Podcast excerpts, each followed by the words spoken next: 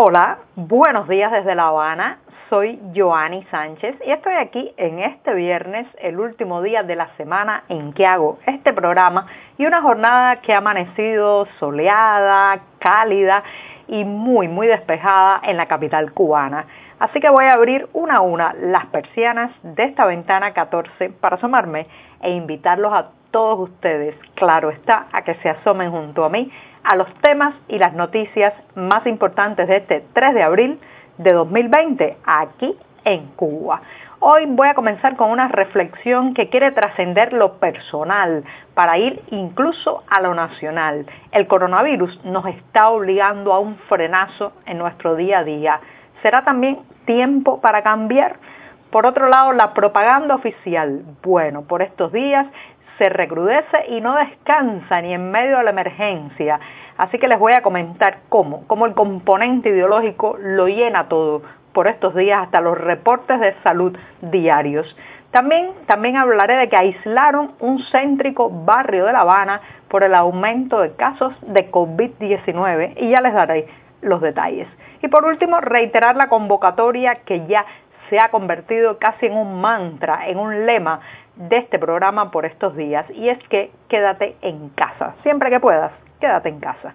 Y bien presentados ya los titulares, voy a pasar a revolver para tomarme el cafecito informativo. Primero voy a servirme un poco más, después voy a con la cucharita moverlo un poco, está recién colado, todavía amargo, breve, que hay que ahorrar, el café está perdidísimo de los mercados cubanos, incluso del mercado negro o mercado informal, pero yo tengo aquí esta tacita de café amargo como me gusta a mí y siempre, siempre necesario. Así que después de este primer buchito o sorbito del día, les recuerdo, como es tradicional ya en este programa, que pueden ampliar muchos de estos temas y la mayoría de estas noticias en las páginas del diario digital 14ymedio.com que hacemos desde dentro de Cuba. Allí también en nuestro sitio digital encontrará algunas formas para poder ayudarnos a cubrir esta crisis del COVID-19 en la isla. Así que gracias de antemano por la solidaridad. Y con esto me voy al primer tema que ya les dije era una reflexión muy personal. Estamos viviendo días, días en que hay mucha de nuestra rutina que ha cambiado, mucho que se ha paralizado. Eh, en las casas eh, hay gente que llevaba mucho tiempo sin quedarse horas y horas de cada día con su familia en su hogar porque ya no pueden ir a trabajar porque están canceladas las actividades en muchos centros laborales, industrias, escuelas. Entonces eso pues está eh, obligando y fomentando también que la familia esté más junta a pesar de la situación de emergencia. Muchos padres aprovechan este tiempo para interactuar más con sus hijos, para conversar, para hacer eh, viejas prácticas que hace años no hacían, juegos de mesa, contar historias, acostarse tarde alrededor de de, la pantalla viendo películas, en fin, es un momento familiar y personal también para el reencuentro, la meditación. Algunos están aprovechando incluso estos días para replantearse su propia vida, hacer cambios, hacerse nuevas propuestas. Muy pocas veces tenemos la posibilidad de que eh, tengamos tiempo y eh, un frenazo en el vértigo diario del trabajo, los temas, los amigos, las salidas a la calle, que nos permitan reflexionar sobre nuestra existencia. Y ese, ese es al menos un lado positivo de lo que estamos viviendo. Ahora bien, eso también está ocurriendo a nivel nacional. El país se ha frenado en muchos temas, por ejemplo, la transportación interprovincial está cancelada, ya las fronteras están prácticamente y absolutamente cerradas, eh, las clases se suspendieron ya desde la semana pasada y muchas actividades económicas han sido canceladas, prohibidas o simplemente han dejado de poder hacerse porque no cumplen las condiciones de distanciamiento social y de higiene que son tan vitales por estos días. Entonces mi reflexión va encaminada en por qué no aprovechar ese frenazo nacional, este momento de pausa en todo el país para replantearse algunos métodos, algunos caminos. las autoridades cubanas tienen ahora la absoluta posibilidad de rediseñar el curso de la nave nacional. Sí, como si Cuba fuera un gran barco y ahora mismo pudiera ajustarse el timón para ir por otro camino y ese camino solamente puede ir en una dirección, hacia la apertura. Hace unos días eh, comentaba en este programa que el verbo de orden, el verbo que se impone, es abrir, abrir y abrir. Y un colega periodista me regaló una frase preciosa. Dijo, vamos a abrir en abril, que este sea el mes en que se anuncie una apertura no solamente política, que también económica, al emprendimiento, al empresariado nacional, a la capacidad que tiene la gente en este país que es tan talentosa y que tiene tantas ideas de sacar a flote la economía nacional. Abrir en abril. Ahora mismo, eh, pues las autoridades podrían eh, presentar un paquete aperturista de la economía y también de la política. Eso sería fantástico. Y eh, bueno, pues tendrían los argumentos perfectos para justificar esos cambios. Y es que estamos viviendo una situación inédita que necesita soluciones inéditas. Por tanto, eh, incluso los seguidores más ortodoxos del castrismo no podrían siquiera decir que está mal porque son, como decía, soluciones de emergencia ante una situación inédita. Entonces, eh, esta es una oportunidad que no se va a presentar otra vez y espero que por ahí arriba estén tomando nota de la novedad que estamos viviendo e impulsen lo que todos estamos esperando, un cambio de rumbo en el país que permita al emprendedor local, al empresario pequeño, al mediano empresario que ahora mismo no puede serlo de manera legal y pública, pues eh, impulsar, empujar, reflotar la economía de este país. Esta situación de emergencia nos está enseñando que no íbamos por el rumbo adecuado. Bueno, ya muchos lo sabíamos, pero está dejando en evidencia que un país, un país no puede vivir con la precariedad material, económica y financiera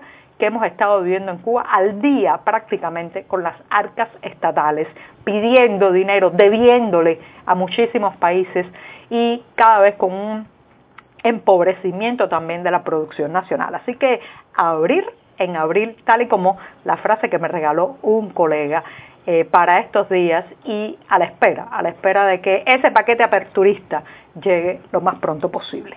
Y dicho esto, me voy con el segundo tema, pero antes me voy a tomar otro buchito de café. Hay que ahorrar, que les reitero, el café está perdidísimo en los mercados, junto a otros productos que también se han perdido. Hay, por ejemplo, un gran déficit de jabón, detergente, pasta dental, el pollo, bueno, si usted ve un pedazo de pollo puede eh, sentirse dichoso porque eh, está eh, bastante grave el desabastecimiento de pollo en Cuba y por eso las larguísimas colas que vemos cada vez que en alguna tienda o un mercado pues sacan un poco de pollo para vender a la población. Y diciendo esto me voy a la segunda cuestión del día que tiene que ver con la propaganda oficial. Ustedes saben que vivimos en un país donde la propaganda oficial ha sido un pilar fundamental de control, de distorsión de la realidad, eh, incluso de adoctrinamiento constante de eh, los cubanos. Es un régimen que le ha dado mucha importancia a la propaganda y que ha apostado incluso por sostener eh, económicamente este, este aparato propagandístico e ideológico, incluso en los momentos de más eh, problemas económicos, de más crisis material, pues no ha faltado la propaganda. Y esa es una propaganda que en estos días alcanza cotas realmente elevadas de manipulación al usar la tragedia, la emergencia en otros países como una manera de tratar de convencernos de que vivimos en el mejor de los modelos posibles y en el mejor de los países posibles.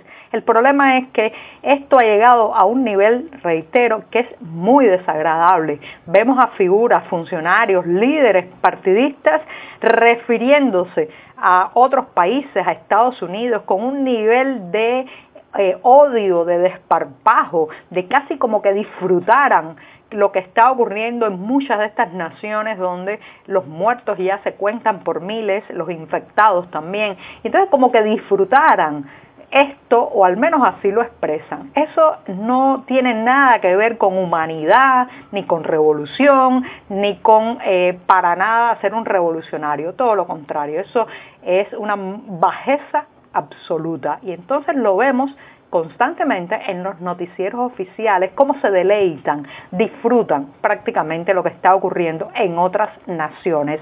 Mientras tanto, mantienen la dicotomía de la propaganda oficial. Fuera de la isla todo está mal, dentro de la isla todo está controlado y bien. Mentira.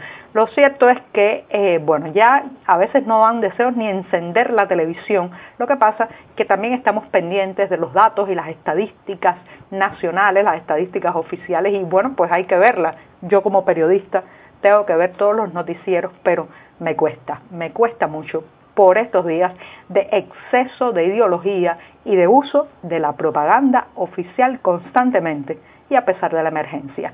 Y me voy rápidamente. Han aislado un céntrico barrio de La Habana, específicamente en el Vedado.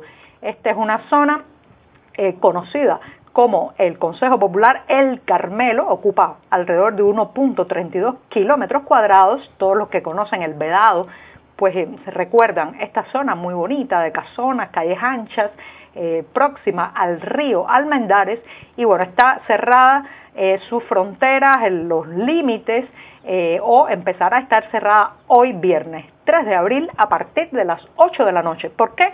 Porque se han encontrado allí numerosos contagios del con el COVID-19 y la eh, estrategia que están siguiendo las autoridades es cerrar ese lugar que viven más de 27 mil personas para impedir que la salida y entrada haga que se propague mucho más la enfermedad en esa zona tan poblada de la capital cubana. Así que ya sabe, si usted vive en el Consejo Popular Carmelo, el Carmelo, o tiene familias allí, a partir de hoy a las 8 de la noche estará eh, prácticamente aislado, tendrá algunas salidas, pero solamente para personas que tengan un salvoconducto, un permiso especial para entrar y salir de esa zona. Así que ya lo sabe.